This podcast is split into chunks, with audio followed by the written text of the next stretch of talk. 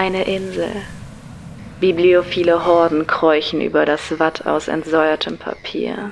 Ihre Haut ist wund von der Druckerschwärze, die sich mit jedem Meter tiefer in sie hineinschreibt, bis sie nicht einmal mehr eine Erinnerung sind. Doch sie kennen nur ein Ziel, den Ort, an dem sie Teil der Geschichte werden, das Bibliotop.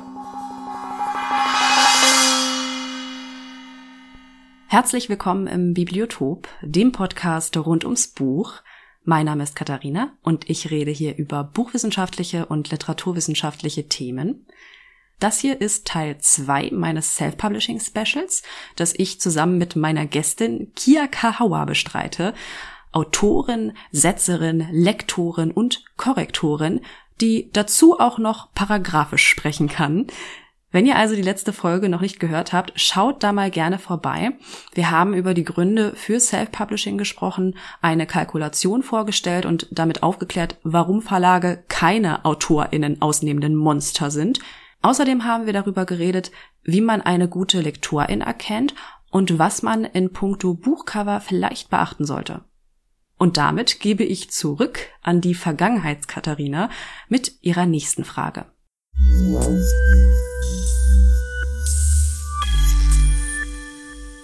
Du hast vorhin gesagt, die Coverdesignerin, die kann man ruhig mal wechseln.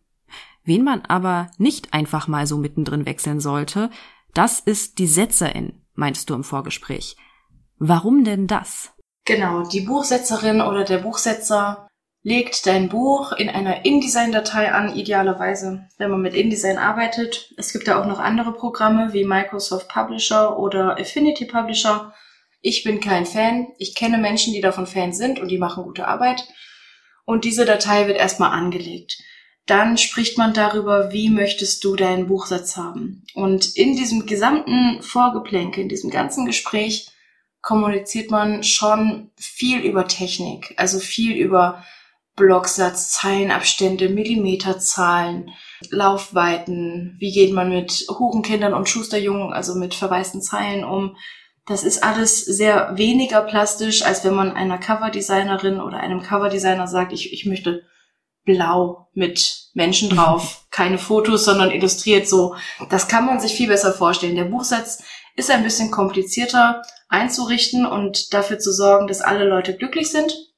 Und wenn man dann den Buchsetzer wechselt, dann muss man das Ganze von vorne machen. Also ich würde jetzt mal sagen, Buchsetzer wechseln kostet den Kunden sicherlich 250 Euro für diese Einrichtungs- und Kommunikationsarbeit.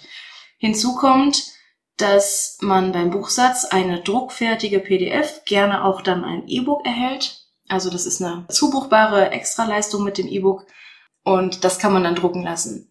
Und wenn da dann Tippfehler drin sind und nach zwei Jahren sagst du, ich mache eine neue Auflage und ich nehme ein paar Tippfehler raus, dann willst du nicht zu einem neuen Buchsetzer gehen. Denn wenn du, weiß ich jetzt nicht, 1000 Euro an den Buchsetzer gezahlt hast und nach zwei Jahren gehst du zu einem neuen Buchsetzer, der soll dasselbe Buch nochmal setzen und die Tippfehler rausnehmen, dann zahlst du nochmal 1000 Euro.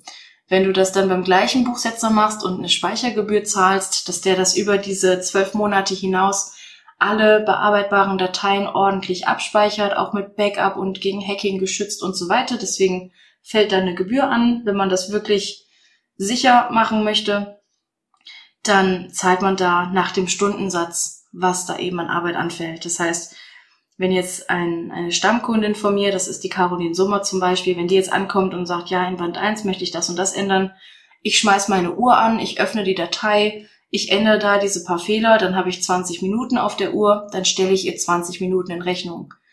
Und das ist so einer der Hauptgründe, also es waren ja eigentlich schon zwei Gründe, warum man den Buchsetzer, die Buchsetzerin nicht wechseln sollte. Einfach weil es einfacher, günstiger und gleichmäßiger ist. Und der weitere Grund ist natürlich, dass gerade Self-Publisher eine Art Corporate Identity aufbauen sollten. Die brauchen eine gewisse Marke, die sie sich aufbauen. Ganz im Gegenteil zu äh, Verlagsautorinnen und Autoren. Die brauchen nicht so dringend die Marke. Die werden ja auch im Marketing vom Verlag unterstützt.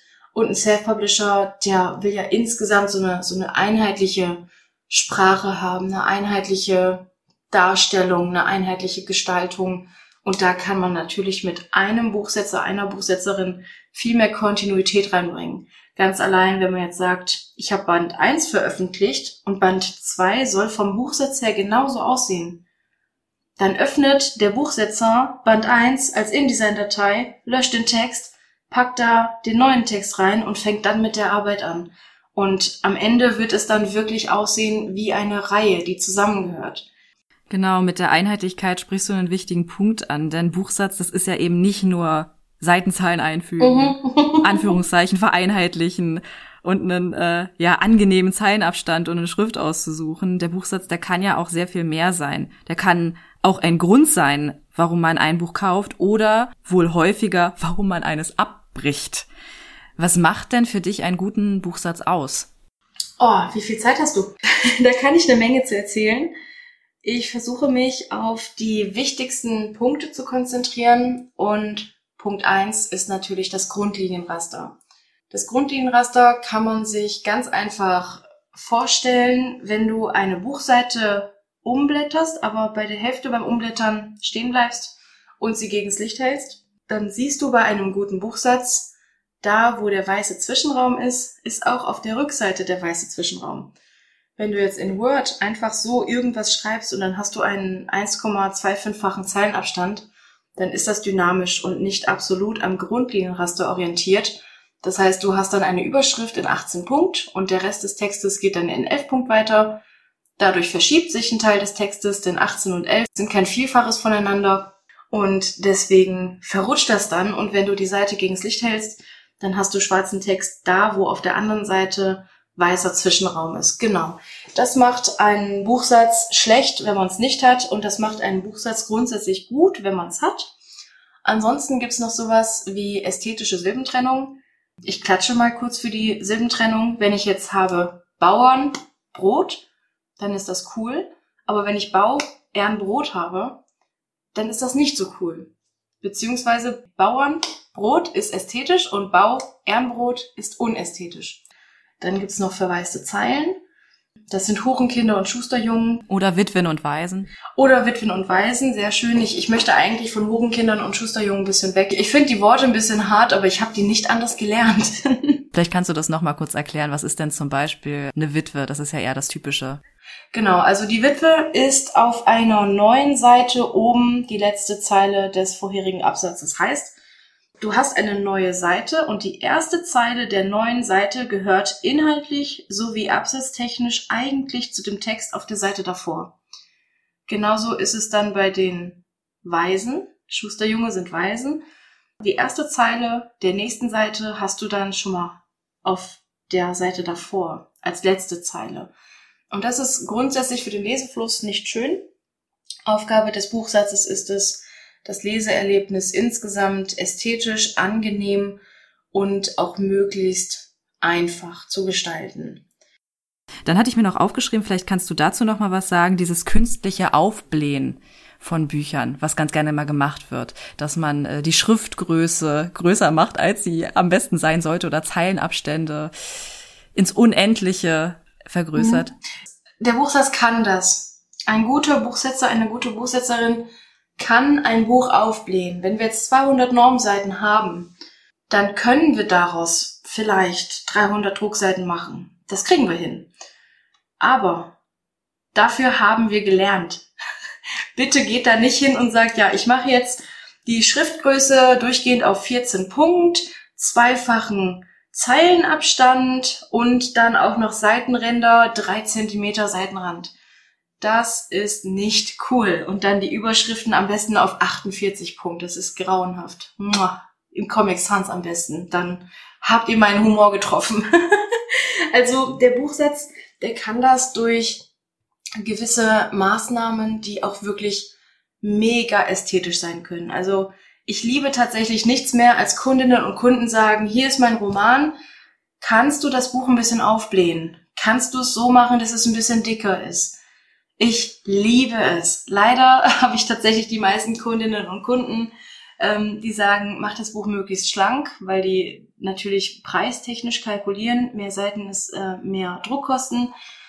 Aber ich finde das total toll. Man kann zum Beispiel, wenn ein neues Kapitel beginnt, also nicht bei jedem Kapitel, je nachdem wie lang die Kapitel sind, man kann zwei Leerseiten einfach so mitten ins Buch einbauen und dann hast du so eine Unterbrechung des Leseflusses und auf der rechten Seite dieser beiden Leerseiten steht dann ein Schmuckzitat oder da steht dann einfach nur Kapitel X oder irgendwas oder man macht da einfach eine Gestaltung und sagt, ja, okay, wir drucken diese beiden Seiten jetzt einfach schwarz und machen da in weiß einfach so ein irgend, irgendwas, was inhaltlich passt, so ein bisschen Schrift rein oder wir machen die Ränder innen nicht auf zwei Zentimeter, sondern auf 2,2 Zentimeter, außen nicht auf 1,5, sondern auf 1,75. Ich glaube, es wird so ein bisschen klar, wir machen sehr ästhetische und sehr feinfühlige Änderungen, so dass es ein schönes Buch wird und dadurch dann entsprechend den Kundenwünschen ein bisschen aufgebläht wird. Aber wir verhunzen es nicht. Wir machen nicht übertrieben große Schriftarten. Wir machen keinen übertriebenen Zeilenabstand wir machen ein richtig, richtig gutes Buch. Und je mehr Platz wir im Buch haben, desto mehr können wir dann auch gestalterisch aktiv werden. Man hat da so viele Möglichkeiten.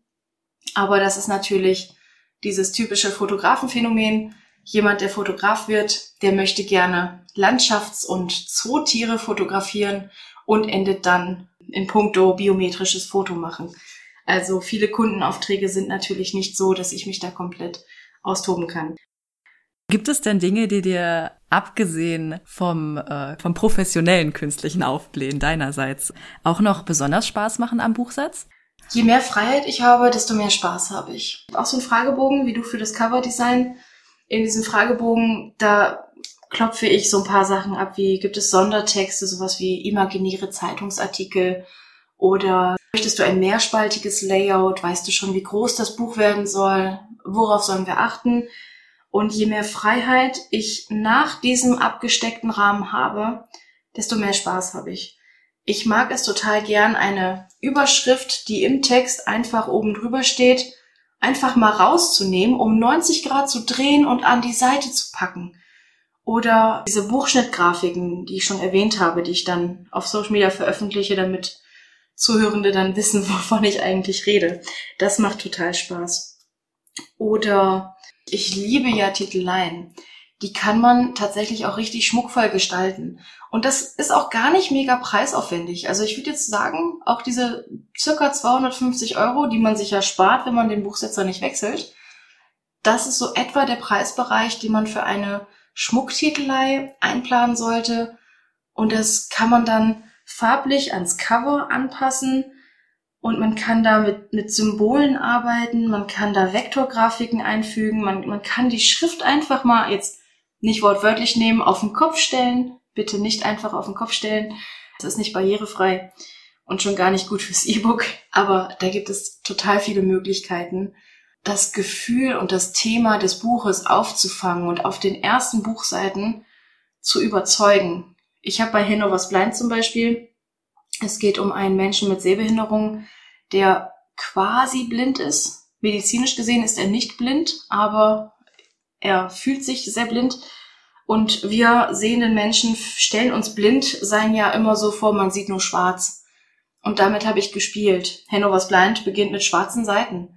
Und am Ende des Buches habe ich dann auch wieder mit Schwarz gearbeitet und habe auch auf schwarzen Seiten weiße Schrift geschrieben und da habe ich dann zum Beispiel, einfach weil es mir so beim Setzen kam, ich habe dann einen Abspann hinzugefügt. Wirklich auch gestaltet, wie beim Film, einen Abspann und dann wer da mitgewirkt hat und habe dann natürlich ein bisschen in Anführungsstrichen übertrieben. Also ich habe da jetzt nicht nur diese Pflichtangaben gemacht, wer hat's gedruckt, wer hat's geschrieben, wer hat's lektoriert, wer hat das Cover gemacht, sondern auch wer hat mich in welchen Themen beraten, ne, dass ich da mehr Mitwirkende habe, damit der Abspann ein bisschen länger wird, ein bisschen schöner wird. Und es war auch eine Crowdfunding-Kampagne. Da haben meine Leserinnen und Leser Geld zusammengebracht, damit das Projekt veröffentlicht werden kann. Die habe ich dann auch noch eingefügt. Und am Ende, ein Buchblock muss immer durch vier teilbar sein. Da habe ich dann die Seiten aufgefüllt, damit der Buchblock durch vier teilbar ist. Und dann habe ich die Seiten auch noch schwarz gemacht. Und auf der vorletzten Seite habe ich dann geschrieben, Sie können das Buch jetzt zuklappen. Und das macht mega Spaß. Durch Buchsatz, was gerne auch sehr technisch sein kann, einfach Kunst da reinzubringen. Mein Lebenstraum ist es tatsächlich, ein Buch wie Illuminae von Jamie Kaufmann und Jay Christoph. so ein Buch zu setzen. Da hast du E-Mails, da hast du Files, also Akten, da hast du Videoprotokolle, da hast du Zeichnungen, es geht um ein Raumschiff, die haben das Raumschiff einfach mal skizziert, die, die haben da alles drin. Das ist richtig, richtig genial. Du hast es gerade bei der Titelei schon mal angesprochen, die Kosten. Auch wenn man das natürlich nicht pauschalisieren kann. Ne, es gibt aufwendigere und weniger aufwendige Projekte. Mit welchen Kosten muss man denn im Durchschnitt für einen Roman von, sagen wir mal, 300 Seiten, ohne künstliches Aufblähen, ohne irgendwelchen äh, Schnickschnack, nenne ich es jetzt mal ganz barbarisch, äh, rechnen für die Printversion und fürs E-Book? Also E-Books kann ich ganz schnell und leicht beantworten. E-Books fertigen für 299 Euro pauschal an und da ist uns auch völlig egal, was genau da alles zugehört, ob da Bilder drin sind, eine Tabelle und so weiter. Das machen wir einfach pauschal. Womit hängt das zusammen? Das hängt damit zusammen, dass E-Books ein HTML-Container sind. Also wir gestalten da nicht jede Seite individuell. Wir, gießen den Text in unseren HTML-Container und die Absatzformate, die wir dann zugewiesen haben, die werden dann in HTML übersetzt und sind dann dynamisch anzeigbar. Und da, wo Bilder sind, klar, da müssen wir manuell Änderungen vornehmen, da müssen wir das Ding konvertieren. Aber ich würde jetzt mal sagen, vom Zeitaufwand wenn ich jetzt einen sehr, sehr leichten Roman habe, der wenig Text hat, wenig Anforderungen, dann brauchen wir dafür drei, dreieinhalb Stunden fürs E-Book. Und wenn wir ein unfassbar komplexes Fachbuch haben als E-Book, das dann auch als E-Book veröffentlichbar ist, da haben wir dann dreieinhalb bis vier Stunden Arbeit. Also der, der Unterschied durch die Komplexität des Buches ist wirklich sehr gering. Und wie sieht's richtig beim, beim Buchsatz vom Print aus? Das Gegenteil. es ist unfassbar komplex. Ich habe mehrere Positionen, ähm, bei denen ich den Buchsatz äh, preislich zusammenrechne. Also zum einen gibt es immer eine Einrichtungsgebühr, die beträgt 250 Euro. Einfach um alles abzuklopfen, um zu gucken, was, was will der Kunde, was, was will das Buch, was, was soll passieren, welche, welche Größe, das Format anlegen, die Datei anlegen, Grundlinienraster, Text einfließen lassen, Absatzformate, Zeichenformate einstellen, Objektformate und so weiter. Das ist immer so der Pauschalpreis. Und hinzu kommt dann ein Normseitenpreis bei 300 Seiten. Also wenn es 300 Normseiten sind, dann ist das bei uns schon ein sehr umfangreiches Buch. Das heißt, der einzelne Normseitenpreis ist dann günstiger ich sag mal so ab 200 Normseiten ist man im günstigsten Tarif bei den Normseiten. Darunter ist ja klar, je weniger Normseiten, desto teurer. Wenn ich ein Kinderbuch setze und der Text hat nur sieben Normseiten, dann kann ich dir das Buch nicht setzen für sieben mal drei Euro. Ich nehme nicht 21 Euro, um ein ganzes Buch zu setzen. Genau, bei 300 Normseiten, lass mich nicht lügen, vielleicht vier Euro pro Normseite kommen da drauf. Also sagen wir 1200 Euro für den Mengensatz plus 250 Euro für diese Einrichtungsgebühr, für die Grundarbeit. Da sind wir dann bei 1450 Euro ohne Schnickschnack. Ja, und wir erinnern uns zurück an die Umfrage. Da hatten ja so um die 23 Prozent gesagt, dass sie 1500 Euro äh, ausgeben. Und wenn dann noch das Lektorat dazu kommt, Korrektorat und so, da könnt ihr euch ja vorstellen, wie teuer so eine professionellere Buchveröffentlichung aussieht. Du hast beim, beim Satz erwähnt, dass die Buchseitenzahl durch vier teilbar sein muss. Ja.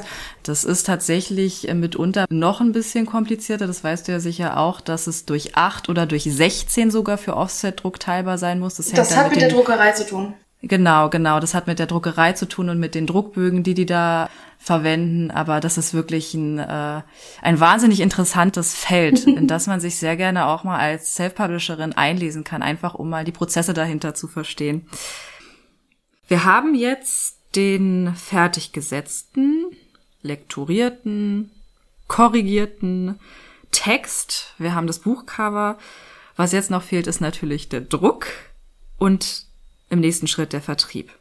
Das fällt bei Self-PublisherInnen oft zusammen, denn natürlich ist es dir freigestellt, dein Buch in der Druckerei deiner Wahl in einer bestimmten Auflage zu drucken und es dann selbst auf deiner Website zu verkaufen. Das ist aber unheimlich viel Aufwand, sowohl finanzieller, denn du musst diese Bücher ja erstmal vorfinanzieren, als auch logistischer Art, denn wohin mit den ganzen Büchern. Und wenn eins mal gekauft wird, dann muss man ja auch die Rechnung dafür schreiben und sich um alle Lieferprobleme und so weiter selbst kümmern. Da hängt ein riesiger Rattenschwanz dran. Und das Schreiben käme in diesem Fall dann doch relativ kurz. Deshalb gibt es eine Reihe von Print-on-Demand-Anbietern, die das Buch also nach Eingang der Bestellung extra herstellen und sich in der Regel dann auch um den Versand kümmern.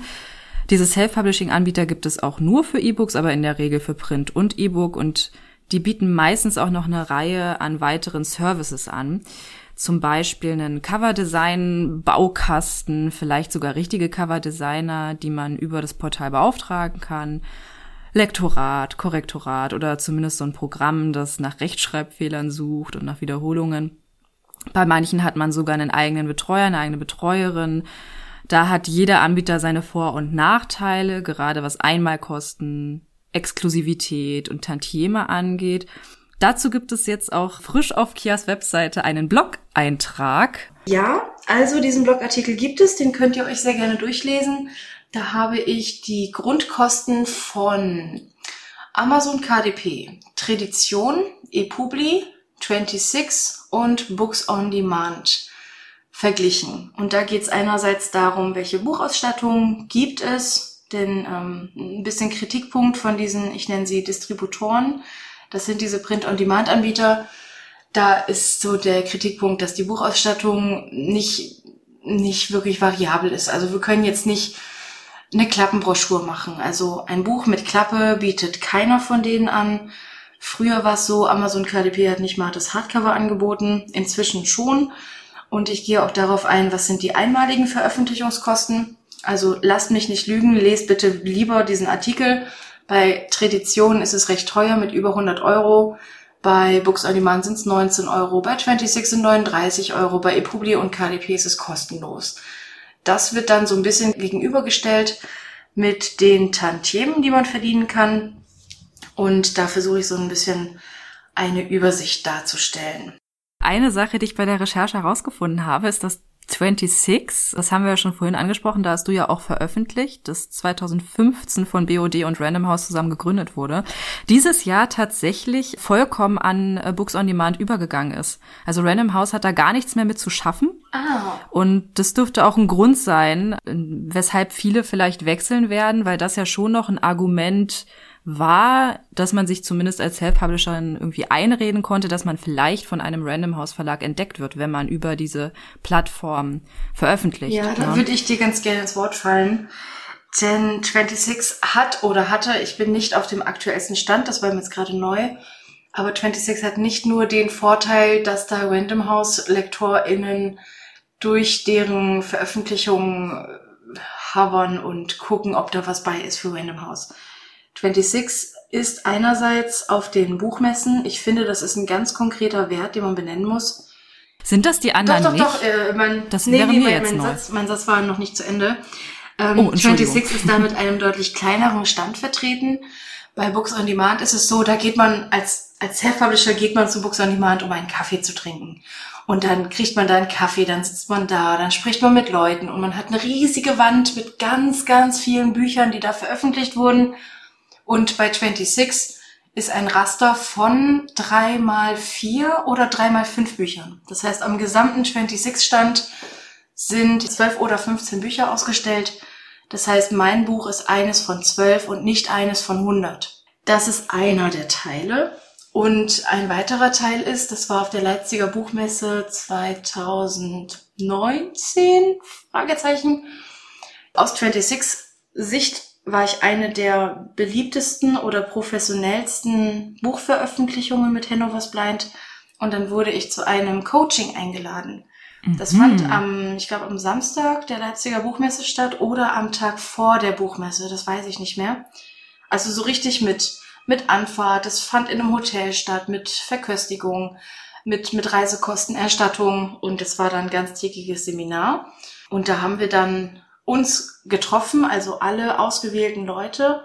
Ich glaube, es waren zehn Leute. Das heißt, mit den zehn in Anführungsstrichen professionellsten Autoren der Saison von 26 sitzt du da dann in so einem, nicht Stuhlkreis, in so einer Wiener Schule im Seminarraum mhm. und man bespricht dann das Coverdesign, das Marketing auf so einem gewissen fortgeschrittenen Niveau. Und mit dabei war ein Verlagslektor von einem konkreten Verlag. Er hat in dem Seminar darum gebeten, dass wir jetzt nicht so rausposaunen, wer das war und auch nicht, was er uns inhaltlich mitgegeben hat ich kann nur sagen, es war jemand sehr Relevantes und es waren sehr relevante und auch insiderartige Tipps. Und das ist einer der Riesenvorteile bei 26, denn Hannovers Blind ist jetzt nicht so, dass der irgendwann mal auf irgendeiner Bestsellerliste gelandet ist oder dass ich unfassbar innovativ damit war, so dass ich mich von Tausenden von Autoren abhebe. Also es ist jetzt nicht so, dass ich der große strahlende Stern am Himmel bin, dass ich diese Möglichkeit bekommen habe. Ich halte es für sehr realistisch, wenn man sich ins Zeug legt und das gewisse Extra mitbringt, aber ohne jetzt ähm, total abgehobene, gigantische Pläne mit seinem Buch zu haben, dass man da in dieses Coaching reinkommen kann. Und das bringt vernetzungsmäßig und vom Inhalt des Seminars bringt das echt viel. Also 26 bietet das exklusiv an, ohne dass Books on Demand das auch irgendwie anbieten würde. Aber dieser Coach war schon ein Random House Lektor. Beides. Also es gab einen Coach und es gab innerhalb dieses gesamten Coachings gab es eine, ein, ich sag mal im Stundenplan gab es eine mm, Doppelstunde okay. mit diesem Lektor. Okay, dann ist ja zumindest anzunehmen, dass sie dieses Coaching auch weiter beibehalten. Ich meine, man muss erstmal einer dieser zehn Menschen sein, aber äh, da sehe ich auf jeden Fall schon den Vorteil, den du gegenüber ja einfach nur BOD oder anderen Anbietern siehst, durchaus, wenn du das jetzt so beschreibst. Genau, und auch auf der Seite von 26 ist es natürlich leichter, in die Bestseller zu kommen, 26 intern, weil weniger Leute nur bei 26 veröffentlichen. Denn 26 mhm. ist kleiner als BOD selbst, das heißt der, der Kreis der Bücher, die miteinander verglichen werden, um zu gucken, was sind denn diese Woche die Bestseller. Der Kreis ist kleiner, die Wahrscheinlichkeit ist höher. Und auch dein Ansprechpartner bei 26, so habe ich es erlebt, bei mir ist es die Karina. Ich schreibe ihr eine Mail mit Moin Karina, wir haben uns ja vor zwei Monaten zuletzt gesprochen und dann sagt Karina sofort, ah ja klar, wir haben damals darüber gesprochen. Ja, ja, liebe Kia, da, da, da also die wissen, wer ich bin. Und bei Books on Demand ist es dann schon eher so, du rufst in der Hotline an und wirst einem Mitarbeiter zugewiesen, der guckt sich deinen Fall an, fragt nach der Kundennummer. Ne? Das, das ist schon ein bisschen anders. Ich wollte jetzt noch einmal kurz auf E-Books zu sprechen kommen, aber wirklich nur super kurz, denn es gibt in Deutschland ja die schöne Situation, dass wir nicht Amazon zu 95 Prozent im E-Book-Markt haben mit äh, Kindle äh, Direct Publishing, sondern dass es bei uns auch noch Tolino Media gibt. Die Tolino E-Reader die wurden ja vor ein paar Jahren herausgebracht und Tolino Media wurde gegründet von Thalia Hugendubel, der Meierschen Buchhandlung Osiander, also ja großen Ketten und äh, Weltbild und Libri waren auch dabei. Und die machen heute neben Amazon einen Marktanteil von 40 Prozent aus, also durchaus einen relevanten Marktanteil. Da ist es auf jeden Fall auch eine Überlegung wert, wenn man vielleicht Amazon nicht unterstützen möchte im E-Book-Bereich, dass man sich nicht gleich auf verlorene Posten begibt, wenn man sich äh, für Tolino Media entscheidet. Noch ein paar Worte zu BOD und Co. Denn was vor allem Books on Demand und auch einige andere Anbieter, sicherlich auch 26, Amazon zum Beispiel meines Wissens nach voraus haben, ist, dass die dafür sorgen, dass das Buch im VLB eingetragen wird. Genau. Im Verzeichnis lieferbarer Bücher. Sodass die Bücher von Buchhandlungen auch bestellt werden können. Es gibt auch Distributoren, Nova MD gehört dazu, die dafür sorgen, dass die Bücher auch bei Barsortimenten verfügbar sind. Barsortimente hatten wir vorhin schon mal erwähnt. Hier eine kleine Erklärung zwischendurch für diejenigen, die vielleicht noch nie was von Zwischenbuchhandel und Barsortimenten gehört haben. Wir haben in Deutschland ein ganz einzigartiges System des Buchvertriebs, das dafür sorgt, dass, überspitzt gesagt, in jeder Buchhandlung alle lieferbaren Bücher, alle im VLB eingetragenen Bücher, über Nacht geliefert werden können. Dass es sogar Montagsauslieferungen gibt. Über ganz Deutschland verteilt gibt es Zwischenlager dieser Großhändler, dieser Barsortimente. Die großen sind KNV beziehungsweise jetzt Zeitfracht, Libri und Umbreit, die in ihren Lagern Bücher von verschiedenen Verlagen liegen haben und sie dann an die Buchhandlungen ausliefern. Über ja, dieses ganze ökonomisch und ökologisch absolut wahnsinnige System, ich sag nur Montagslieferungen, äh, kann man eine ganze Folge machen. Jedenfalls ist es so, dass die BuchhändlerInnen in ihrem System sehen, bei welchen Barsortimenten das gewünschte Buch verfügbar ist und dass es dann natürlich in den meisten Fällen günstiger, über ein oder zwei Barsortimente gebündelt zu bestellen, anstatt bei jedem Verlag einzeln die Verlagsauslieferung zu nutzen und da die Transportkosten jedes Mal zu bezahlen. Zumal es über Barsortimente, wie gesagt, deutlich schneller geht. Ihr seht also, wenn etwa Nova MD dafür sorgt, dass ein Self-Publishing-Titel nicht nur im VLB eingetragen ist, sondern sogar in Barsortimenten schon verfügbar, also schon gedruckt ist und damit sehr viel schneller vor Ort in der Buchhandlung sein kann, dann ist das sehr, sehr gut.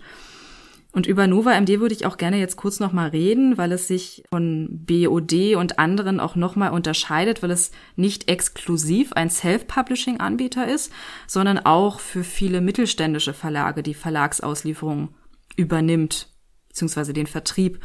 Und man hat auch in Bezug auf Amazon, BOD und Co. weitaus mehr Möglichkeiten bezüglich der Ausstattung. Und dazu kannst du, Kia, uns ja auch einiges erzählen, weil du selbst über Nova MD schon veröffentlicht hast. Wer es noch nie gehört hat oder noch nie bei mir gelesen hat, ich unterscheide für mich persönlich zwischen Selbstverlag und Self-Publishing. Ist natürlich ein bisschen schwierig, denn im Grunde, wenn man das Self-Publishing aus dem Englischen äh, übersetzt, dann heißt es Selbstveröffentlichung oder auch Selbstverlag. Es meint vielleicht dasselbe, ich fühle aber einen Unterschied. Und für mich habe ich das so definiert, dass Self-Publishing dieses gesamte Print-on-Demand mit einem Distributor als Partner an der Seite ist. Und der Selbstverlag ist tatsächlich dieser Auflagendruck. Und den macht man bei Nova MD. Also Nova MD muss nicht auch deine Druckerei sein, aber die haben eine Partnerdruckerei, über die man ein Buch drucken lassen kann. Das habe ich auch gemacht mit Nachklang der Hoffnung. Da geht man in Vorleistungen. Da muss man eine Auflage drucken. Die kann man bei Nova MD dann ganz bequem einlagern lassen. Man zahlt eine meiner Meinung nach lächerliche Lagergebühr. Also nicht lächerlich im Sinne von, haha, ihr seid doof, sondern lächerlich im Sinne von, das kann man sich leisten. Das sind vier Euro im Monat dafür, dass die die Bücher im Barsortiment verfügbar machen, einlagern und dafür sorgen, dass auch die gefürchtete Montagslieferung mit meinem selbst veröffentlichten Titel möglich ist. Das ist eben der riesengroße Vorteil im Vergleich zum Self-Publishing mit einem Distributor. Wie Katharina vorhin schon erklärt hat, wenn man ein Print-on-Demand-Buch anfragt bzw. das kauft, dann wird es für dich als Käufer hergestellt und dann ausgeliefert. Natürlich dauert das einen Tag länger. Und im Barsortiment kann man dann mit den großen Verlagen mitspielen, sag ich mal hat natürlich den Hintergrund oder auch die, die, die Beimengung der Aufgabe Auflagendruck. Und diese Auflage, die man da kalkuliert, die sollte mindestens 300 Bücher umfassen, weil einfach das Druckverfahren ab 300 Büchern deutlich günstiger wird. Ich habe mich da stundenlang mit Excel totgerechnet und alles Mögliche in diesem Online-Formular eingegeben und kalkuliert und dies und das. Und letzten Endes war es so, dass ich glaube, 244 Bücher kosten genauso viel wie 300 Bücher. Und als engagierte Self-Publisherin, die eben auch gerne Marketing macht und Bücher an Rezensenten gibt, an Buchblogger gibt, an Presse gibt, nehme ich natürlich lieber die 300 Bücher zum selben Preis wie 244 Bücher. Dann kann man sehr schön auch gratis Exemplare rausgeben. Ab 300 lohnt es sich. Und man sollte dann trotzdem so kalkulieren, dass die Auflage idealerweise nach zwei Jahren ausverkauft ist. Denn wenn Nova MD das Buch zwei Jahre lang eingelagert hat für diese vier Euro pro Monat, hat Nova MD vertraglich das Recht zu sagen, du verschwendest meinen Platz, du lohnst dich nicht, ich schicke dir die Bücher zurück, kümmere dich selbst drum. Also wenn man jetzt so total engagiert dahin geht, eine 30.000er Auflage da einlagert und dann werden 100 Bücher verkauft nach zwei Jahren, kriegst du dann 29.900 Bücher per Post geschickt, musst die bei dir einlagern und darfst die Portokosten auch noch bezahlen. Uh. Das ist wirklich so ein bisschen tricky. Also Leute, lest bitte eure Verträge. Bitte, bitte, bitte lest die Verträge und kalkuliert so, dass es Sinn ergibt. ja, das auf jeden Fall. Und eine ganz interessante Sache, die Nova MD ja auch anbietet, sind Hörbücher und der Hörbuchvertrieb. Genau, da habe ich ja nur was blind veröffentlicht. Denn ist ja klar, ich kann kein Buch über einen Menschen mit Sehbehinderung schreiben, ohne das Buch für Menschen mit Sehbehinderung zugänglich zu machen. Deswegen habe ich im Dezember nach der Veröffentlichung vom Printbuch von Hannovers Blind eine Crowdfunding-Kampagne gemacht, um das Hörbuch zu realisieren. Das war eine ganz kleine Crowdfunding-Kampagne. Wir haben 400 Euro eingesammelt die ich dann letzten Endes auch ehrlich gesagt gespendet habe an den Deutschen Blinden- und Sehbehindertenverband, weil wir das letzten Endes, ähm, ein paar CDs haben wir pressen lassen im Presswerk. Und ansonsten der Hörbuchsprecher ist ein Freund von mir, der Masterer ist ein Freund von mir. Also das war eher ein Hobbyprojekt, einfach die Herzensangelegenheit ist so barrierefrei wie möglich zu machen. Und das Hörbuch habe ich dann bei Nova MD beziehungsweise man sagt eigentlich Fire also Fire und Nova MD gehören der Dance All Day Vertriebs GmbH. Und bei Fire habe ich das hochgeladen und die sorgen dann dafür, dass es ganz bequem bei Spotify, iTunes und den anderen Portalen, die mir gerade nicht einfallen, dass es da ähm, hörbar ist und dass man dafür auch Geld kriegt. Dass man an äh, gehörten Minuten über Spotify beteiligt wird und dann eben auch die ganzen Centbeträge zusammengerechnet werden und man dann echtes Geld bekommt, obwohl niemand das Hörbuch kauft, sondern nur frei hört. Wenn euch das mehr interessiert, das Thema Hörbücher, dazu habe ich auch zwei Folgen aufgenommen, zusammen mit Mitarbeiterinnen des Argon Verlags. Eine Folge zum Lektorat und jetzt in Bezug auf die Ausschüttung ist natürlich die Folge zum Vertrieb, die zweite Folge. Vielleicht interessanter, auf jeden Fall sehr empfehlenswert für Leute, die sich für Hörbücher interessieren, um auch mal ein bisschen Eigenwerbung zu machen. Einen ganz anderen Punkt, eine Aufgabe, vor die man als Self-Publisherin auch gestellt wird, haben wir bisher noch gar nicht beachtet, nämlich die Öffentlichkeitsarbeit und das Marketing. Wenn ich sage, dass 80.000 Neuerscheinungen jedes Jahr allein in Deutschland auf den Markt kommen und dazu nochmal ungefähr so viele Self-Publishing-Projekte, dann wird deutlich, dass es mit Buch auf Amazon reinstellen und hoffen, dass es gekauft wird, nicht getan ist. Im Grunde liest man auf jeder Self-Publishing-Tipps-Seite so ungefähr folgenden Satz. Die Zeit, die du gebraucht hast, um dein Buch zu schreiben, musst du jetzt nochmal für Presse und Marketing investieren. Darf ich das ergänzen? Das darfst du sehr gerne ergänzen. Das Geld, das du verwendest für Korrektorat, Lektorat, Buchsatz, Coverdesign, dieses Geld ist dein Marketingbudget. Das heißt, das Geld, das du dafür ausgibst, das solltest du genau das auch als Budget fürs Marketing nehmen. Das heißt, wenn ich jetzt 4000 Euro rechne für die Buchherstellung von einem 200 Seiten Buch, über den Daumen gerundet, mhm. dann brauche ich 4000 Euro Marketingkosten. Und das erschreckt viele Leute, wenn ich das einfach mal so in den Raum werfe. Also bei vielen gefriert das Blut in den Adern und sie denken sich so, was? Aber ich muss sagen, erfahrungsgemäß, ja, das ist es. Wir wollen ja jetzt auch gar nicht alles aufzählen, was äh, man im Marketing machen kann und sollte. Darüber gibt's ganz viele Podcasts und auch bei Autopreneur gibt's da einige Tipps zu hören. Aber auf eine Sache würde ich gerne eingehen. In unserem Vorgespräch fiel der Satz, im Marketing werden keine Bücher verkauft. Oh. Ja, könntest du da mal noch näher drauf eingehen, was du damit meinst, liebe Kia? Könnte ich. Allerdings glaube ich, darüber könnten wir fünf Podcast-Folgen machen. Das kommt sicher. Deswegen würde ich mich jetzt erstmal auf ein Beispiel beschränken und daraus hoffentlich was Sinnvolles ableiten. Ich glaube, das bringt den meisten Mehrwert in möglichst wenig Zeit.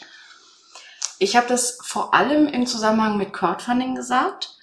Denn beim Crowdfunding ist es so, dass man unfassbar viel Marketingaufwand hat und dieser Aufwand lohnt sich rein finanziell gesehen von dem, was ich im Crowdfunding, ich habe äh, einen Monat Crowdfunding gemacht und 2200 Euro für die Veröffentlichung gesammelt.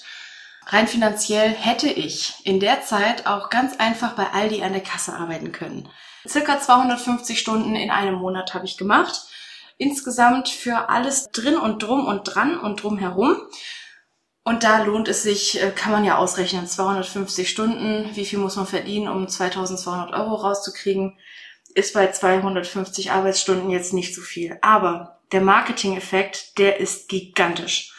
Das heißt, von den actually tatsächlich verkauften Büchern, wenn man nur die Finanzen anguckt, hätte es sich vielleicht nicht gelohnt. Dann hätte ich es auch ohne Crowdfunding und selbst veröffentlicht mit Eigenkapital machen können. Allerdings bin ich im Rahmen der Crowdfunding-Kampagne zum Beispiel ins Fernsehen gekommen. H1 ist ein Hannoveraner Sender, der gefühlt wahrscheinlich 80 Zuschauer pro Tag hat. Ich möchte jetzt dem H1-Fernsehsender jetzt nichts Negatives sagen, aber er ist halt sehr klein und sehr regional und allgemein Fernsehen ist ja nicht das beliebteste Medium, ähm, wobei der Beitrag auch auf YouTube veröffentlicht wurde. Aber darum soll es nicht gehen. Das ist zum Beispiel etwas, das einen eigenständigen Wert hat. Niemand, der diesen Beitrag sieht, denkt sich, wow, so umwerfend, ich kaufe jetzt sofort ihr Buch. Das heißt, ich kann jetzt nicht sagen, 100 Leute sehen den Beitrag und 10 Leute davon kaufen wegen des Beitrags das Buch. So ist es nicht. Es ist eher so, wenn 100 Leute den Beitrag sehen, kaufen 0 Leute das Buch. Wenn ich Glück habe, eine Person, aber auch das bringt mir an Tantiemen bei Hannovers Blind 1,84 Euro brutto. Das heißt, das würde sich eigentlich nicht lohnen, dafür drei Stunden lang inklusive Anfahrt zum Fernsehsender zu fahren, ein Interview zu geben, das ganze Datenschutzkrams danach und so. Es hat sich aber trotzdem gelohnt. Nicht, weil ich diese 1,84 Euro vielleicht dadurch verdient habe, sondern weil es diesen sogenannten Vorprägungseffekt gibt. Also es gibt ja verschiedene Berührungspunkte zwischen Kunden und einer Marke. Und dazu gehört eben auch, dass die Marke transportiert wird. Zum Beispiel jetzt gerade spreche ich hier mit Katharina, aber du hörst mir zu und du hörst jetzt, ja, die Kia, die hat irgendwie Ahnung, wovon sie spricht. Irgendwie ist sie mir auch ein bisschen sympathisch, ein bisschen verplant, ein bisschen viel redet sie. Du hast jetzt schon eine Meinung über mich, obwohl du mich vielleicht gerade zum ersten Mal hörst. Danach googelst du das Thema Buchsatz und dann siehst du, aha, Kia macht Buchsatz. Danach, keine Ahnung, klickst du in den Show Notes, ist irgendwas verlinkt, dann klickst du da drauf und siehst mich hier und da und da. Das ist ganz unbewusst. Du hast ja jetzt nicht eine Akte, die du aufmachst und sagst, alle Erfahrungen, die ich im Kontakt mit Kia Kahawa gemacht habe und dann schreibst du das so auf, als würdest du ein Detektiv sein, der sein Objekt observiert. Es ist einfach rein psychologisch so wenn du jetzt von mir hörst und dann mich vielleicht im Fernsehen gesehen hast und dann hast du mein Buch vielleicht bei Decius oder Thalia in Hannover gesehen und dann in fünf Jahren, das ist mega weit hin, dann hast du ein eigenes Buch, es ist fertig und du fragst dich, wer kann das denn jetzt lektorieren, korrigieren und den Buchsatz machen? Und dann denkst du, ja, okay, ich frag mal diese Kia an weil du mit mir schon mehrere Berührungspunkte hattest, ohne dass ich sage, hi, ich bin Kia, kann ich dir was verkaufen? Und wenn ja, bis wann? Und was zahlst du? Und lass uns jetzt sofort starten. Also das sind diese Berührungspunkte. Und genauso gilt es auch für reine Buchgeschichten. Man hört vielleicht erstmal von dem Buch, dann liest man auf Twitter von dem Buch, dann begegnet einem eine Rezension im Internet zu dem Buch, dann siehst du, weiß ich nicht, ein Plakat zu dem Buch oder du, du, du gehst einfach nur zur Buchmesse, Leipziger Buchmesse, und du suchst nach der Lesung von Sebastian Fitzek und du siehst, während du die Seiten durchblätterst, siehst du, aha, irgendwer liest hier, diese Kia, die liest auch aus ihrem Buch. Das sind alles Berührungspunkte. Und das sind alles Dinge, die dafür sorgen, dass die Marke bekannter wird, aber die nicht dafür sorgen, dass jetzt Bücher verkauft werden durch diesen Fernsehbeitrag oder ich war auch im Radio, der Radiosender ist leider insolvent, ich bin nicht schuld, ich schwöre.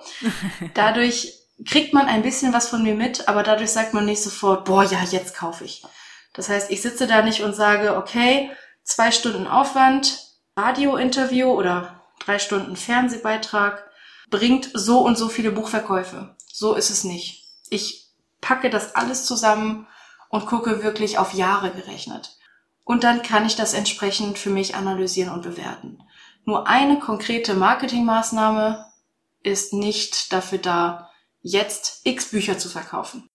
Mir ist eine Sache parallel noch eingefallen, weil du jetzt natürlich von diesen indirekten Berührungspunkten und diesem, was im Unterbewussten passiert, geredet hast. Natürlich haben diese ganzen Aktionen, die man dann, wenn man in meine Shownotes klickt und dann vielleicht bei Amazon mal das Buch sucht, ähm, auch den Effekt, dass sich das Ganze auf Algorithmen auswirkt. Mhm bei zum Beispiel Amazon. Und ja, diese ganzen Listungen und so, das sind ja ganz eigene Systeme, wie man da am besten die richtige Kategorie auswählt, um möglichst dann gesehen zu werden. Das, äh, da gibt's andere Podcasts, ich empfehle euch nachher auch noch einen. Aber das sind auch solche Dinge, die man im ersten Moment nicht sieht, die Marketing aber bewirken kann und soll. Eine Sache, die du im Vorgespräch auch noch erwähnt hattest und jetzt auch nur kurz angeschnitten hattest mit der Feststellung, dass man bei 4000 Euro Ausgaben für die Herstellung eines Buches auch nochmal 4000 Euro für das Marketing einplanen sollte, ist, dass du den großen Tipp mit Ausrufezeichen mir gegeben hast, dass man sich ein festes Budget einrichten sollte. Ja, bitte. Und wenn ihr ein Budget festlegt, dann heißt das nicht, das ist ein Maximalbudget. Das Budget ist das Budget, weder maximal noch minimal. Das heißt, wenn die tatsächlichen Werbemaßnahmen nur 2000 Euro kosten, aber ihr habt 4000 Euro Budget, dann fangt an zu experimentieren. Dann macht das, was noch niemand gemacht hat. Druckt Flyer, macht Guerilla-Marketing, kalkuliert das äh, Ordnungsverwarngeld, äh, das Bußgeld, kalkuliert es ein und plakatiert Ampeln mit eurem Flyer. Nicht so, dass man nicht mehr sicherheitsmäßig sehen kann, sondern an den Stangen oder Schilder oder so in der Öffentlichkeit. Legt Flyer in Buchhandlungen aus, in Cafés. Die Krankheitensammlerin habe ich in Arztpraxen ausgelegt. Es gab Ärzte, die waren damit einverstanden, dass ich da im Wartezimmer dafür Werbung mache. Experimentiert. Macht Facebook-Ads Werbeanzeigen, macht Google-Ads versucht mal bei Lovely Books so eine Art Premium-Leserunde zu machen. Das ist relativ kostspielig, aber wenn das Budget da ist, gebt es dafür aus. Und dann, vor allem, wenn ihr das gemacht habt und dieses Geld investiert habt, dann lasst dem Ganzen etwas Zeit und analysiert dann, was hat geklappt und was nicht. Und wenn ihr das bei jedem Buch macht, dann habt ihr nach drei oder vier Büchern zwar eine Menge Geld ausgegeben, aber für das vierte Buch habt ihr dann die perfekte Strategie, weil ihr genau wisst, was in der Vergangenheit funktioniert hat, wie viel hat es gekostet, was hat es gebracht. Und aus jedem einzelnen Buch, aus jeder Marketingkampagne sozusagen, kommen Learnings raus. Und diese Learnings, ihr kriegt die nicht im Internet. Ihr könnt die nicht lesen. In keinem Online-Kurs, in keinem Fachbuch, in keinem Blog. Ihr kriegt diese konkreten Infos nicht. Es ist unfassbar individuell, wie unsere Branche funktioniert. Macht diese Learnings selbst und dann kriegt ihr eure persönliche funktionierende Marketingstrategie inklusive Media Mix, so nennt man das. Ich habe Copywriting studiert, Media Mix ist so der, äh, sage ich jetzt mal Fachbegriff dafür. Es lohnt sich. Es lohnt sich vielleicht nicht für ein Buch, aber nach drei Büchern lohnt es sich für das vierte Buch. Und das ist zukunftsorientiert, das ist wirtschaftlich und das bringt dich zu deinem Ziel. Na, wenn man jetzt nicht motiviert ist nach dieser flammenden Rede, dann weiß ich auch nicht mehr, klar. Wow. Eine Sache, die von Self-PublisherInnen sehr gerne zum Release ihres Buches gemacht wird oder zum Release eines neuen Bandes einer Reihe sind Preisaktionen. Hier sollte man aber ein bisschen vorsichtig sein, denn auch für das E-Book gilt die Buchpreisbindung. Das heißt, ein Buch muss in den ersten 18 Monaten überall dasselbe kosten. Das heißt nicht, dass du den Preis deines E-Books nicht verändern kannst. Wenn du das machst, musst du das nur überall machen. Du kannst keine Rabatte für bestimmte Personen geben oder das exklusiv auf einer bestimmten Plattform anbieten, den Rabatt.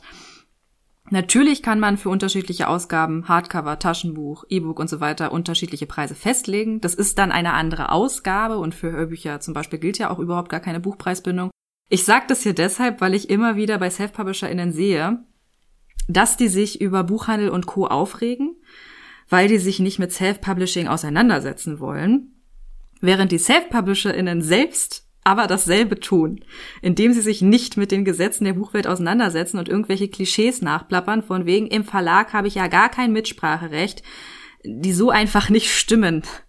Ich würde mir wünschen, dass sich da ein bisschen mehr mit der Realität und den Problemen der Branche auseinandergesetzt wird und den Gründen, weshalb Dinge so sind, wie sie sind und nicht einfach unwissend herumgekräht wird. Hm. Aber ich glaube, das ist tatsächlich so ein bisschen ausgeglichen. Denn wenn es Personen gibt, die rumkrähen, von wegen Verlage sind Halsabschneider und nehmen das ganze Geld, gibt es auf der anderen Seite eben auch die Personen, die rumkrähen, Self-Publisher sind schlechte Autoren und sind nur Self-Publisher, weil sie keinen Verlag gefunden haben. Das hätte ich natürlich jetzt im Nachgang gesagt. Ach so, ach so. dass beide Seiten sich hier immer an die eigene Nase fassen sollen und dass unser Podcast da vielleicht so einen kleinen Teil zu beiträgt. Bei beiden Seiten Verständnis. Ja, ich habe ich hab dazu tatsächlich einen Vortrag und ich habe den Vortrag noch nicht online gestellt, aber ich spiele tatsächlich schon mit dem Gedanken, das zu machen. Also eventuell, liebe Podcasthörerinnen, lieber Podcasthörer, guck in die Show Notes. Vielleicht habe ich ihn veröffentlicht, vielleicht auch nicht. Um das ganz kurz anzureißen, der Vortrag heißt warum der Buchmarkt nicht funktioniert. Und ich zeige in diesem Vortrag Schritt für Schritt auf, erstmal, wie funktioniert das, wer verdient an einem Buch, wer gehört zur Buchbranche. Da male ich dann so Kreise, dass das DIN A4-Blatt dann voll ist mit Kreisen, so Kreis an Kreis, ganz viele Bubbles. So Buchblogger hier und Litcamp da und da, da, da, da, da. Und dann markiere ich nach und nach die Kreise rot, die den Buchmarkt kaputt machen. Das heißt zum Beispiel, die Verlagsautoren machen den Buchmarkt kaputt, indem sie sagen, ja, ihr Self-Publisher, ihr seid schlechte Autoren.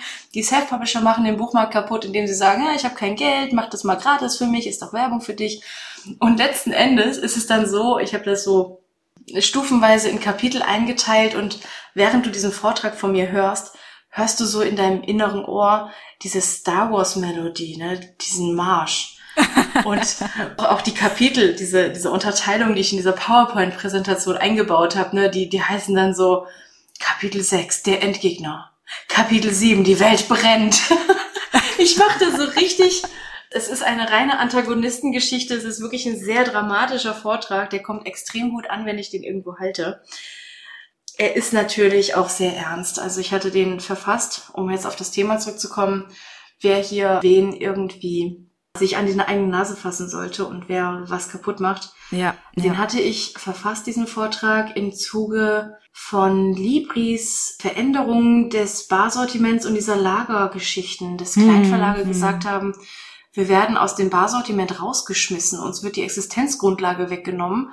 Selbst wenn wir neue Bücher veröffentlichen, dann werden die gar nicht mehr gelistet. Und irgendwie war es so, dass die, ich glaube, Libri hatte eine Million Titel gelistet und hat dann reduziert auf 750.000 oder so. An dieser Stelle aus dem Off noch einmal eine kleine Einordnung. 2019 war ein Jahr der großen Umwälzungen in der Buchbranche, hervorgerufen durch zwei einschneidende Ereignisse im Zusammenhang mit den Barsortimenten KNV und Libri. Anfang des Jahres hatte KNV eines der drei großen Barsortimente, die haben allein ein Drittel des Barsortimentsaufkommens ausgemacht, seine Insolvenz bekannt gegeben. Das war nicht nur für die tausenden Buchhandlungen, die von KNV beliefert wurden, ein verheerender Schlag, sondern auch für die Verlage, insbesondere die Kleinstverlage, die KNV als Auslieferer nutzten und mit unzähligen Remissionen von Büchern und Zahlungsausfällen rechnen mussten. Ihr erinnert euch, wir befinden uns im Februar. Das Weihnachtsgeschäft, eine wenn auch schwindende, aber noch immer umsatzstarke Zeit ist keine drei Monate her und die Verlage sind in Vorleistung getreten. Das Geld für die über KNV gelieferten und verkauften Bücher in der Weihnachtszeit ist noch nicht an sie ausgezahlt worden, weil ein Zahlungsziel von so 90 Tagen in der Buchbranche durchaus üblich ist. Wir reden hier von fünf bis sechsstelligen Beträgen, bei denen nicht klar war, ob und in welchem Umfang sie zurückgezahlt werden könnten. Genauso bei den kleineren Buchhandlungen, die sich vielleicht nur von einem Barsortiment, nämlich KNV, beliefern ließen und Gefahr liefen, keine Bücher mehr beziehen zu können. Diese Insolvenzanmeldung war also ein dramatischer Einschnitt mit unzähligen Kettenreaktionen. Die Branche war massiv gefährdet. Aber im August desselben Jahres, 2019, wurde ein Investor gefunden. Das Logistikunternehmen Zeitfracht übernahm die Firma und ihre Mitarbeitenden. Darum heißt KNV heute Zeitfracht GmbH. So. Und als hätte dieses Ereignis nicht gereicht, kommt nun, auch im August und wiederum nicht so weit entfernt vom nächsten Weihnachtsgeschäft, Libri, ein anderes großes Barsortiment mit einem Strategiewechsel um die Ecke und verkleinert ohne die betroffenen Verlage vorher darüber zu informieren, sein Lager, wie Kia gesagt hat, von einer Million auf 750.000 Artikel. Das heißt, zahlreiche eigentlich lieferbare Bücher wurden von Libri ausgelistet, sodass die Buchhandlungen, die über Libri ihre Bücher bezogen, sie nicht mehr bestellen konnten. Und diese Bücher wurden an die Verlage zurückgesendet.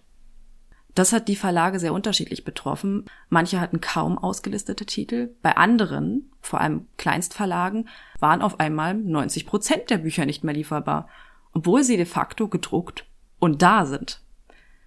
Die Konsequenz aus diesen beiden einschneidenden Erfahrungen mit den Barsortimenten war für die Verlage, sie können sich nicht auf die Barsortimente verlassen. Und im weiteren Sinne wurde damit einmal mehr das große Ausrufezeichen in den Raum gestellt. Irgendwas läuft gewaltig schief in der Buchbranche. So. Und jetzt erteile ich Kia wieder das Wort. Genau, also in diesem Zuge habe ich dann natürlich, als, als, als ich im Kapitel war, die Welt brennt und der Endgegner, da habe ich dann nicht nur erzählt, warum Amazon den Buchmarkt kaputt macht, sondern auch, warum Libri mit seiner Entscheidung den Buchmarkt schädigt. Ist also ein sehr, sehr negativer Vortrag, der am Ende das Happy End hat, dass ich ja Kia bin und dass ich coole Sachen mache und dass ich in kleinem Maße dazu beitrage, dass alles cool ist. Das fiel mir nur gerade so richtig siebenteils ein, dass im Grunde jeder miteinander jeden runtermacht, behindert, kaputt macht. Das ist bei uns in der Buchbranche sehr ja. präsent und mit einem bitteren Nachgeschmack. Aber wir stecken ja auch in der Buchbranche drin. Ich bin mir sicher, dass es in der YouTuber- und Twitcher-Branche, wenn du da einfach mal bei Twitch guckst, große Twitcher verdienen Millionen, also die sehr großen, und die haben dann Moderatoren im Chat und die werden teilweise gar nicht bezahlt für ihre Arbeit. Genauso wie die Buchblogger bei uns äh, in der Branche teilweise gar nicht bezahlt werden. Ich glaube, jede Branche hat das. Nur in unserer Branche fühle ich das. Und da mache ich da entsprechend Drama. über die, den, den Krisenstand der Buchbranche kann man einen eigenen Podcast machen mit abertausenden Folgen. Ähm, es gibt da ja unfassbar viele Aspekte, die da mit reinspielen in diesen stetigen Abstieg und äh, diese fürchterlichen Teufelskreise, die ja dazu führen, dass alle sich irgendwie dann nur noch um sich selbst kümmern und nicht mehr im Blick haben, dass sie ja eigentlich auch von den anderen Teilnehmern abhängig sind. Mhm. Wie gesagt, das würde hier jetzt auch an dieser Stelle zu weit führen. Ja, ich merke schon, wir müssen nochmal sprechen. Cutten wir mal diesen Teil. Das lag mir offensichtlich am Herzen und dir ja genauso. Ja, total. Kommen wir nochmal zurück zu den Marketingmaßnahmen. Denn die Zielgruppenbestimmung haben wir jetzt noch gar nicht mal so richtig angesprochen. Die ist für die Auswahl der passenden Marketingmaßnahmen natürlich sehr wichtig. Oft ist es aber gar nicht mal so leicht, seine Zielgruppe zu bestimmen. Und damit hast du ja selbst auch schon Erfahrungen gemacht, wie du mir im Vorgespräch erzählt hast. Mhm, genau, da hatte ich ja eben äh, auch schon das äh, schon mal kurz angerissen, dass man Marketing, auch wenn man das Budget nicht ausgereizt hat, weitere Maßnahmen trotzdem machen soll und dass man das als Experiment sehen soll. Ich finde es ganz wichtig, über den Tellerrand hinaus zu denken. Das ist ganz einfach mit den Flyern für die Krankheitensammlerin. Natürlich war das in Buchhandlungen und in Büchereien und in Cafés. Aber dann in der Arztpraxis, weil es um Krankheiten geht, das ist schon so der erste Schritt, um so ein bisschen über den Tellerrand hinaus zu schauen und zu gucken, ist meine Zielgruppe da, wo ich sie vermute? Und da bleibe ich nochmal bei der Krankheitensammlerin. Ich habe eine Lesung gehalten bei den Weight Watchers in Hannover. Wer Weight Watchers nicht kennt, ganz kurz Abnehmgruppe für Menschen mit Übergewicht, aber nicht mit Adipositas, also Leute, die ein bisschen zu viel Gewicht haben oder auch ein bisschen mehr zu viel, aber nicht krankhaft übergewichtig sind, gemeinsam über Ernährung sprechen, abnehmen. Tendenziell Hausfrauen, zwischen 35 und 55, so ganz tendenziell. Da sind auch ganz viele Abweichungen, natürlich auch Männer bei, aber das ist so die Hauptzielgruppe. Und ich dachte erst, die Krankheitensammlerin passt so für Leute wie mich. Damals war ich 22 oder 21. Also eher so Leute zwischen 17 und 25, die gerade so Schule und Ausbildung machen und sich mit dem eigenen Körper und Depression und Selbstwertgefühlen und Übergewicht irgendwie auseinandersetzen. Und letzten Endes bin ich dann so daran geraten, dass ich bei Weight Watchers eine Lesung gehalten habe Unter anderem, weil ich im Vorfeld schon gemerkt habe, meine LeserInnen sind tatsächlich älter, als ich dachte. Also die 18- bis 25-Jährigen haben sich nicht so sehr für das Thema interessiert. Stattdessen haben jetzt ganz pauschal gesagt die 35- bis 45-Jährigen mein Buch sehr, sehr, sehr bevorzugt gekauft im Vergleich zu anderen Zielgruppen. Dann habe ich bei Weight Watchers diese Lesung gehalten. Und es war wirklich so, von zwölf Personen, die anwesend waren, haben zehn Leute das Buch gekauft. Wenn man das mal in Prozent umrechnet, das sind 83 Prozent. 83 Prozent der Leute, die sich das anhören, zahlen Eintritt für die Lesung und kaufen das Buch. Das heißt, die hören dir zu, die investieren ihre Freizeit, ihre Aufmerksamkeit und sind so begeistert, dass sie das Buch kaufen. Das ist eine wahnsinnig gute Quote. Das ist richtig, richtig gut. Und was das angeht, kann ich jetzt jemandem, der hier zuhört, empfehlen, legt die Zielgruppe nicht nach irgendwelchen Maßstäben fest und haltet daran fest und versucht auf Krampf diese Zielgruppe zu erreichen. Ich habe die 18 bis 25-Jährigen bis heute nicht erreicht mit dem Buch. Probiert es einfach aus. Alles ist ein Experiment. Genauso wie ich sage, ja, Facebook-Ads und Google-Ads und bezahlte Leserunde. Es ist ein Experiment und lernt daraus. Heißt auch, leg eine Zielgruppe fest, mach Marketing für die Zielgruppe und guck dann, wer kauft das Buch denn wirklich? Ist das die Zielgruppe, die ich dachte, oder sind das andere Leute? Und wenn es andere Leute sind, dann richte dich einfach auf die neue Zielgruppe aus. Das Marketing läuft viel, viel runder. Wenn ich das auf Krampf weiterhin 18 bis 25-Jährigen verkaufen wollen würde, dann würde ich in einem Hamsterrad stecken, in einem Marketing-Hamsterrad. Man kann das natürlich auch ganz anders angehen dass man nicht erst ein Buch schreibt, wie es ja wahrscheinlich normalerweise der Fall ist, und dann überlegt, hm, wer ist denn die Zielgruppe, sondern dass man vielleicht erst überlegt, was soll meine Zielgruppe sein und danach dann das Buch schreibt. Das soll es ja durchaus auch geben. Ja, ich weiß auch, woher du diese Information hast. also ich habe da so ein Buch. Das heißt Tiefseeliebe. Der Titel steht fest, das Buchkonzept steht fest ich habe die Illustrationen machen lassen und bezahlt. Ich habe ein Marketingkonzept. Ich habe den Lektor, jetzt muss ich sagen, betriebswirtschaftlich nicht sinnvoll, aber es haben sich Umstände ergeben. Ich habe den nicht nur beauftragt, sondern auch schon bezahlt. das Buch ist perfekt fertig. Aber der Text fehlt. ich habe wirklich ein, ein richtig gutes Marketingkonzept. Ich habe sogar gerade einen Antrag für ein Stipendium, für ein Arbeitsstipendium laufen, damit ich irgendwie mal Zeit finde, das Buch zu schreiben. Das ist perfekt für die Zielgruppe. Und ich weiß jetzt schon, weil ich das wirklich sehr strategisch angehe, dieses Buch wird sich richtig gut verkaufen. Ich glaube zu wissen, wie es ab dem Veröffentlichungstermin weitergeht, wann ich genau was mache, was es bringen wird das ist das, was ich gesagt habe. Schreib mal drei, vier Bücher, mach für drei, vier Bücher Marketing. Das fünfte Buch, eben habe ich viertes gesagt, in meinem Fall ist es das fünfte, bei dem glaubst du dann zu wissen, wie das Marketing läuft. Und genau das habe ich ausprobiert. Und ich hoffe, 2022 werde ich dieses Buch veröffentlichen und gerne können wir uns dann widersprechen und dann mal schauen, ob ich recht hatte mit meiner ganzen Weisheit. Das finde ich gut. Dann können wir eine extra Folge zum Marketing machen. Oh ja, ich, ich bin echt gespannt. Meine letzte Frage an dich ist folgende. Hast du denn auch unabhängig vom Teilbereich Marketing Tipps für Self-PublisherInnen? Vielleicht auch so typische Fehler, die man vermeiden kann? Also erstmal, unser gemeinsamer Konsens ist ja, lass dein Buch lektorieren. Ja. Lektorat kostet vierstellig. Das ist eine Menge Geld. Wenn du jetzt eine der Personen bist, die sagt, ich will jetzt nicht gleich mal äh, mein ganzes Monatsgehalt äh, in ein Lektorat stecken, dann kannst du natürlich auch Testleserinnen und Testleser nutzen. Hier ist aber ganz wichtig zu unterscheiden, dass der Unterschied, der, der Hauptunterschied zwischen Testleserinnen und Testlesern und Lektoren und Lektorinnen nicht nur die Professionalität ist, wir haben ja schon darüber gesprochen, dass der Lektor mit dieser Marktsicht auf das Manuskript geht und der Testleser natürlich aus der Lesersicht. Der Testleser unterstellt deiner Geschichte als Vorurteil, dass sie wahr ist. Ja. Das heißt, wenn in deinem Buch steht, der Kanarienvogel redet da vor sich hin, Dann sagt der Testleser, okay, ja, schönes Bild, aber es geht ja gerade um was anderes. Ich lese den Rest weiter und dann geht's um das Gesamtbild der Geschichte, um die Plastizität der Figuren, um die Spannung. Und der Lektor, der geht dann natürlich ran und unterstellt einer Geschichte, dass nichts wahr ist. Der recherchiert alles und guckt, wo du Fehler machst und ne, damit alles schön schlüssig wird.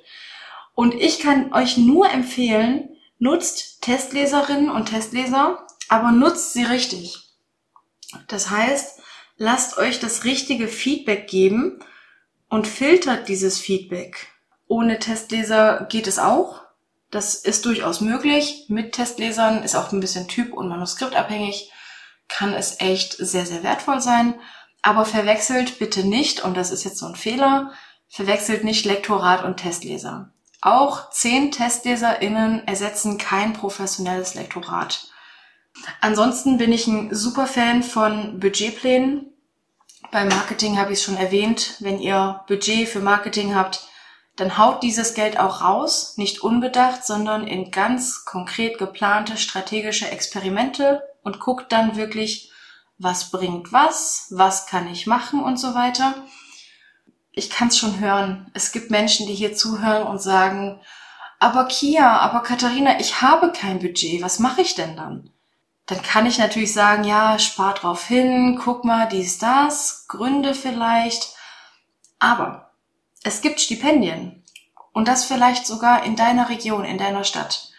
Ich wusste tatsächlich bis vor einem Monat nicht, dass es in Hannover konkret für Hannoveraner, Autorinnen und Autoren ein Arbeitsstipendium gibt, bei dem man sich bewerben kann und das jetzt auch nicht so ist von wegen, eine Person pro Jahr wird ausgewählt, einer sitzt auf dem Thron, sondern reich einen ordentlichen Antrag ein, wir prüfen das und wenn wir es cool finden, ist die Wahrscheinlichkeit relativ hoch, dass du das kriegst. Eventuell gibt es 7200 Euro für sechs Monate. Das sind 1200 Euro im Monat Arbeitsstipendium. Und das ist einerseits natürlich Geld, das man verwenden kann für die Zeit, die man nicht im Angestelltenjob arbeiten kann, ne, damit das so ein bisschen Ausgleich ist, wenn man anfängt, nebenberuflich so ein bisschen zu schreiben und das zu professionalisieren. Andererseits kann man das investieren für Recherchereisen oder für Illustrationen. Von Tiefseeliebe, die Illustrationen, die habe ich ja auch natürlich schon bezahlt, obwohl das Buch noch nicht existiert. genau, also schaut euch mal um. Es gibt Förderungen. Ich habe auf der Leipziger Buchmesse vor x Jahren, ich weiß nicht mehr vor wie vielen Jahren, habe ich erfahren, dass Menschen, die in Sachsen, Sachsen-Anhalt und in östlichen Bundesländern leben, dass die die Kosten für die Anreise zur Buchmesse und den gesamten Buchmessestand plus Rückreise plus irgendwelche Miete von Möbeln und äh, Teile vom Hotel und so, dass sie das vom Land erstattet kriegen. Einfach weil es irgend so Buchmesse bezogene Künstlerausstellungsförderung gibt. Falls du das googeln willst, es heißt nicht so, wie ich es sage. Es heißt ganz anders, ich habe es nur vergessen. also es, es gibt unfassbar viele Möglichkeiten. Und auch wenn es so ein KfW-Kredit ist oder in Niedersachsen ist es die N-Bank. Förderung für Gründungen. Du musst ja nicht ein Start-up machen, das das Rad neu erfindet oder nachhaltige Plastikfolie erfindet. Als Autor und Autorin oder auch als Künstler und Künstlerin bist du selbstständig. Du bist Unternehmer. Du hast die gleichen Rechte wie ein Startup. Du hast die gleichen Möglichkeiten. Und das ist, glaube ich, so das, was bei ganz vielen Leuten einfach Klick im Kopf machen soll. Das ist so der goldene Tipp für Self-Publisher und Self-Publisherinnen. Ihr seid Unternehmer, wenn ihr es sein wollt. Also verhaltet euch auch so im Sinne von, guckt mal, was es so gibt. Kredit, Förderung, Stipendium. Es gibt unfassbar viel. Gerade regional schaut mal wirklich, wo wohne ich und was gibt es hier in meiner Region. Okay, dann würde ich von meiner Seite noch einen ganz großen Tipp beisteuern. Und zwar nehmt euch Zeit. Vor allem, wenn ihr noch nicht veröffentlicht habt im Self-Publishing. Das ist was, was ich immer wieder mitbekomme, sei es von Kundinnen oder dass ich es peripher von anderen Leuten höre, es gibt viele Leute, die sind so aufgeregt und die möchten ihr Buch unbedingt der Welt präsentieren und die können es gar nicht abwarten und bringen da innerhalb von drei Monaten was halbgares zustande. Ich habe Fälle, wo das Cover einen Monat vor geplantem Release fertig sein soll. Und das ist nicht nur sportlich, das ist vielleicht sogar auch schon ein Fehler, weil du dir deinen eigenen Release, dein, dein, dein erstes Buchbaby damit potenziell zerschießt. Ja. Das kannst du nicht mehr rückgängig machen. Insofern nehmt euch Zeit. Plant Zeit für Probedrucke ein. Ihr glaubt nicht, wie oft da sich noch Fehler einschleichen, da irgendwelche qualitativen Fehler auftauchen. Du kennst das ja sicher auch, dass die Druckerei da irgendeinen Quatsch macht. Oh ja, kann ich auch ganz kurz sagen, Nachklang der Hoffnung. Das E-Book ist am 10.12. rausgekommen und das gedruckte Buch sollte unterm Weihnachtsbaum liegen. Das war mein Ziel. Ich spule mal ein bisschen vor, damit ich nicht zu viel rede. Das gedruckte Buch kam am 29. März raus. Oh je. Ich habe sechs Probedrucke erhalten. Was dazwischen geschehen ist, das könnt ihr euch vorstellen. Das muss ich jetzt nicht äh, erzählen. Ähm, ich kann es nur unterstreichen. Nehmt euch Zeit und gerade für Druckereispäßchen, wenn die Druckerei sagt, ja, wir haben zwei Wochen Lieferzeit, plant euch drei Monate ein, bitte. Genau. Und wenn ihr es nicht macht, dann lernt ihr aus dem Fehler und dann werdet ihr es bei der nächsten Veröffentlichung so machen, wie wir gerade sagen. Das habe ich auch von keiner Self-Publisherin bisher gehört, dass sie das beim, beim zweiten Buch nicht alles komplett anders machen als beim ersten. Nehmt euch genug Zeit für euer Lektorat, für euer Cover, für den Druck und vor allem vergesst nicht, dass es ganz gut ist, das Buch nicht einfach auf den Markt zu werfen, sondern vielleicht einen Monat mindestens vorher mit dem Marketing auch schon mal anzufangen. Na, und da wäre es ja auch schon gut, wenn das Cover vielleicht schon da ist und ihr eventuell auch schon einen Druck in der Hand habt. Ja. Ja, wir haben jetzt über ganz viele Aspekte zum Self-Publishing geredet und über ganz, ganz viele auch noch überhaupt nicht. Ja, ich habe das Gefühl, wir haben drei Prozent unseres Gesprächspotenzials gerade angekratzt. Ja, ja, genau so ist es. Das ist ein Thema, das füllt ganze Podcasts und ja, an dieser Stelle möchte ich auch einmal zwei Empfehlungen aussprechen, nämlich natürlich für deinen Podcast, Autorpreneur. Wir haben hier schon viel Werbung dafür gemacht. Da geht's auch nicht nur um Autorinnen und Autoren, und ich spreche da weniger über die Branche, sondern mehr um das Drumherum. Das heißt, Projektplanung, Zeitplanung, Delegieren, Budgetierung, also das Ganze drumherum. Ich bin vom Gefühl her kurz davor, eine Folge über Microsoft Teams aufzunehmen, ähm, weil ich davon gerade so ein Fan bin. Also es geht wirklich sehr um die Organisation und auch Prokrastination. Wie bringe ich mich dazu, allein zu arbeiten? Oder was kann ich machen, wenn ich mich einsam fühle, wenn ich selbstständig bin? Da geht's mehr um das Drumherum. dann möchte ich noch einen anderen Podcast empfehlen, nämlich den Podcast Verlagsniveau. In dem geht es konkret um Self-Publishing. Den habe ich auch erst vor kurzem entdeckt und auch erst ein paar Folgen gehört, aber ich bin schon jetzt ziemlich angetan davon. Die haben den Fokus auf Amazon KDP, aber man kann auch darüber hinaus einiges mitnehmen.